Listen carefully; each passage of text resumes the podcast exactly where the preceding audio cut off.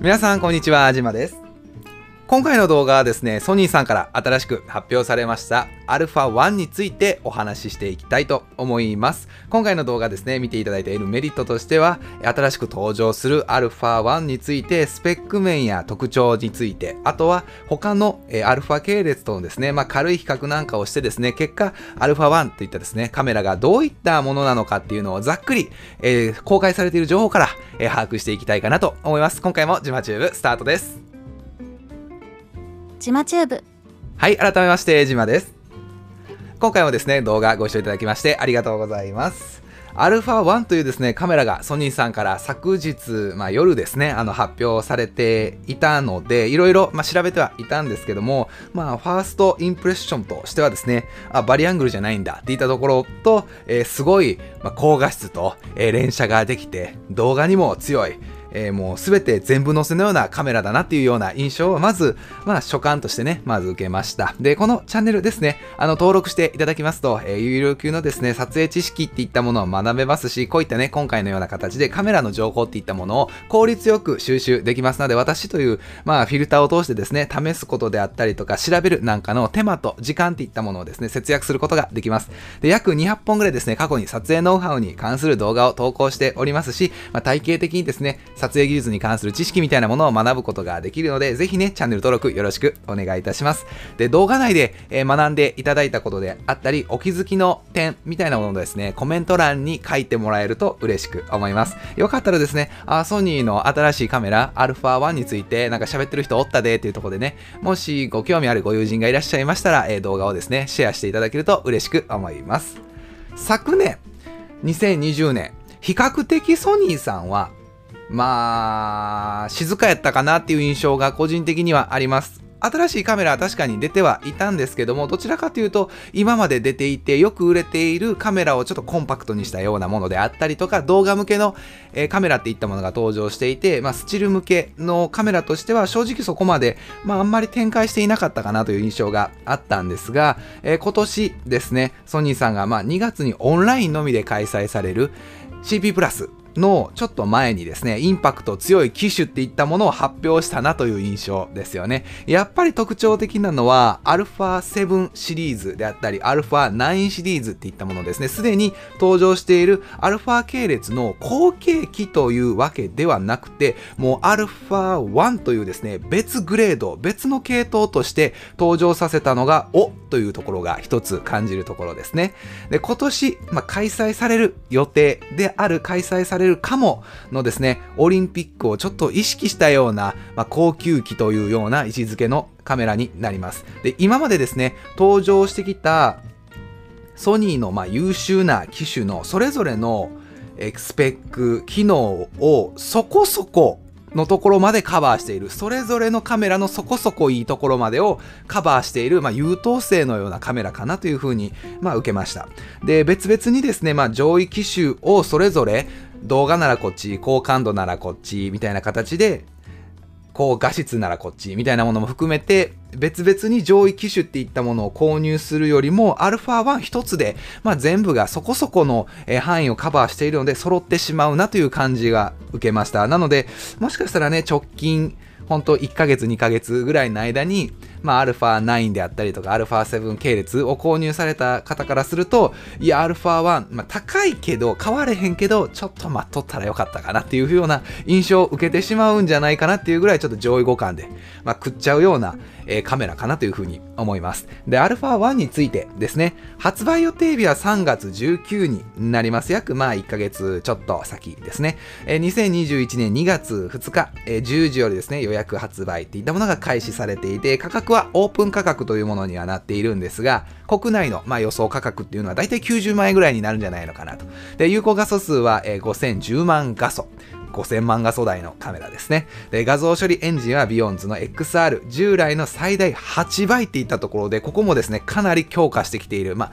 動画もね、撮れるっていったところで、かなりこの辺は意識しているところかなと思います。で、連写がですね、またこれが衝撃で、30コマ AEF 追従で、5000万画素で30コマっていう、えー、すごすぎひんというかもうチートやんっていうレベルのカメラですね。で、なかなかまあ衝撃的なブラックアウトフリー。これソニーさんの公式の動画の方も拝聴させていただいたんですけども、ブラックアウトフリーでやはりですね、撮れるっていうのはミラーレスの一つの弱点っていったものをまあ防いでいるところがあってですね、ものすごく魅力的なところだなというふうに感じます。で、クラス最高のですね、944万ドット有効 EL の EVF といったものを採用していて、まあ正直なところ EVF が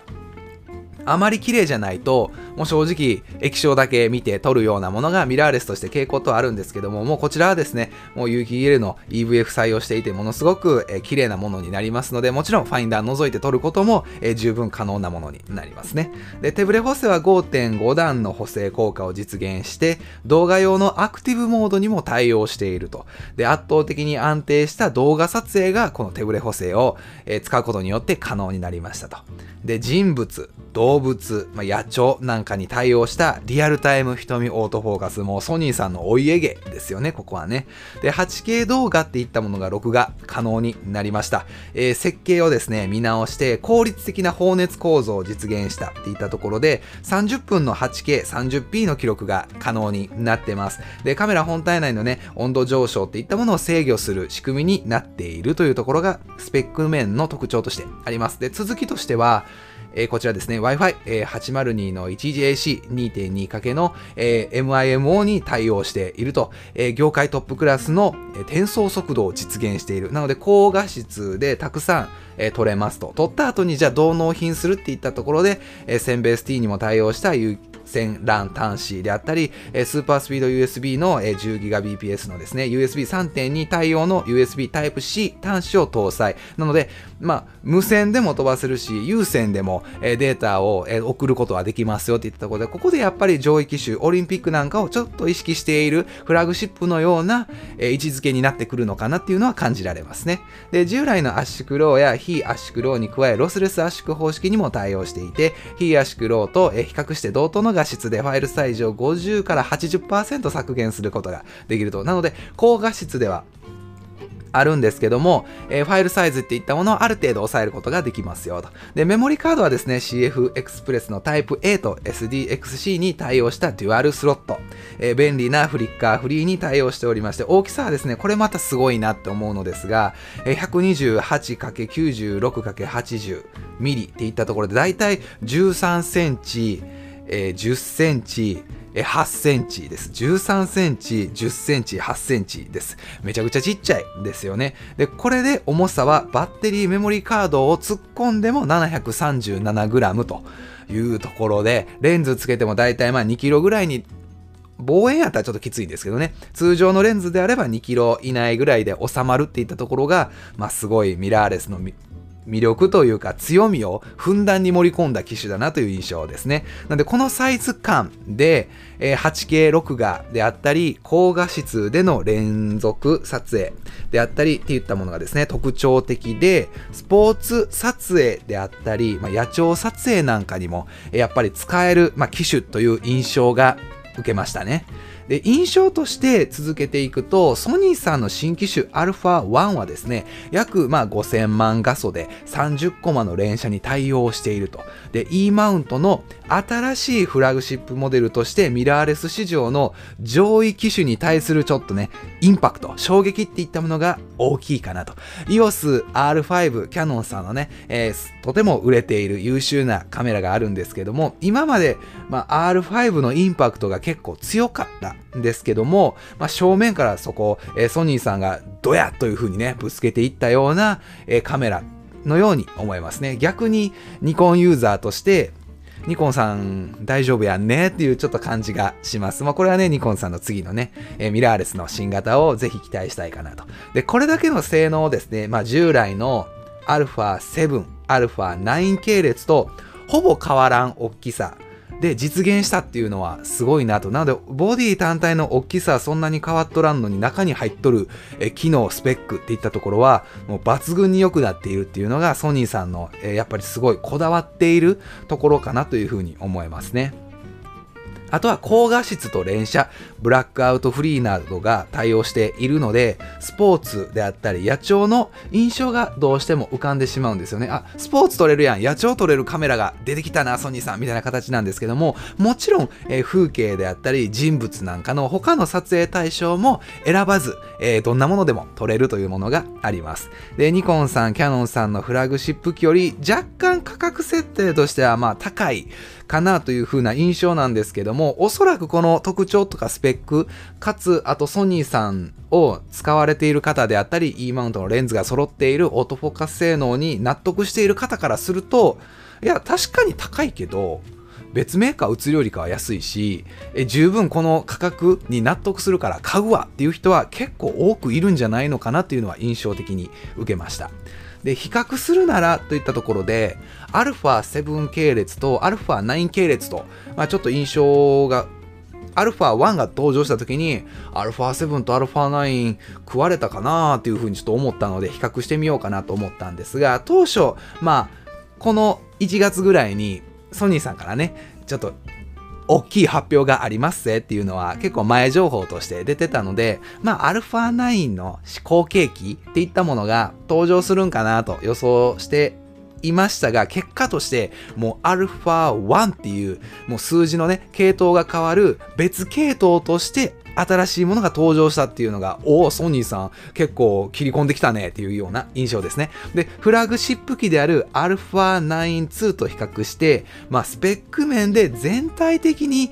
上位互換になっちゃったんじゃないのかなという印象を受けています。で、高画素機である α7R4 ですね、6100万画素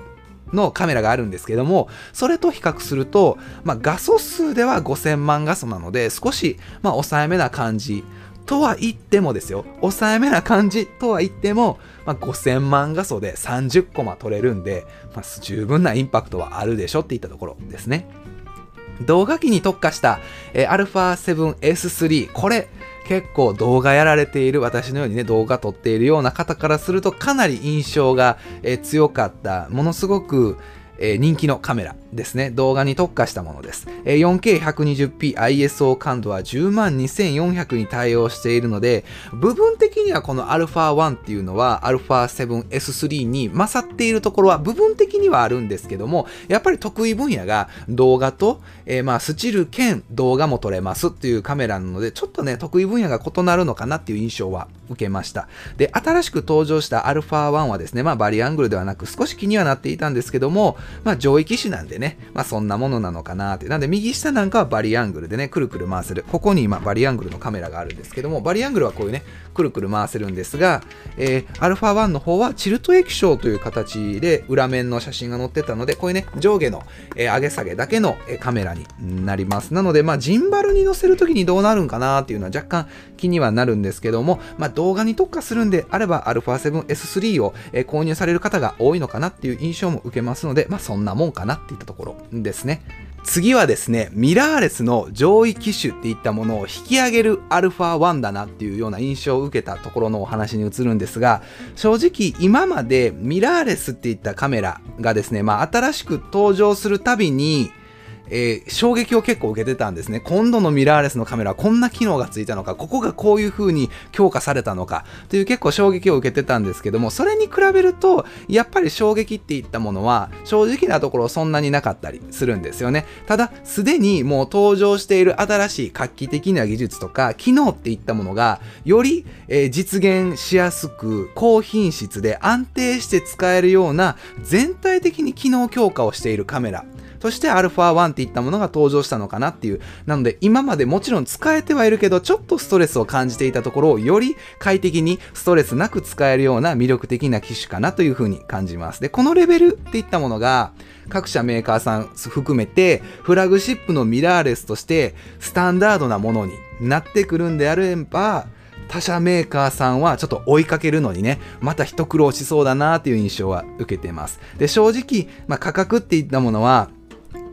消費者としてはね、すごく高いものだと思います。ちょっとね、えー、中古であったりとか、えー、型落ちの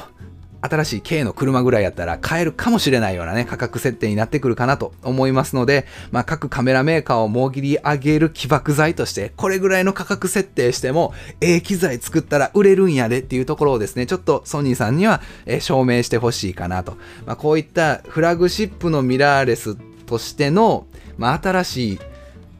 価値っていったものを、え提供して、まあ、揺るぎない位置づけっていったものを、まあ、期待したいかなと。で、高画質で連続撮影が可能で、まあ、録画もバッチリなので、ミラーレスのね、弱点と、まあ、言われていたところも着実にクリアして、まあ、強化されてきた機種、α1 の次にソニーさんが、こんなすごい機種を出してきたと。じゃあ次どんな機種出すんですかっていうのが、さらに楽しみになる、えー、カメラかなと。そういったものを今からも思ってしまいますし、逆にここのカメラに対して、キャノンさんはまあすぐちょんって追いつくとは思うんですけど、ニコンさん含め他のメーカーさんがここに対等する機種を入れてくるのか、もしくはもうここのラインは置いといて、それの1個下、もしくはもっと上の、え、ラインっていったものを狙ってくるのかっていう、ちょっと各社のね、え、カメラの動向、この CP プラス前も含めて気になるかなっていうところがあります。え、今回はですね、α1 というソニーさんから発売される、あまあ、発表されたカメラについてお話しさせていただきました。また次の動画でお会いしましょうじゃあね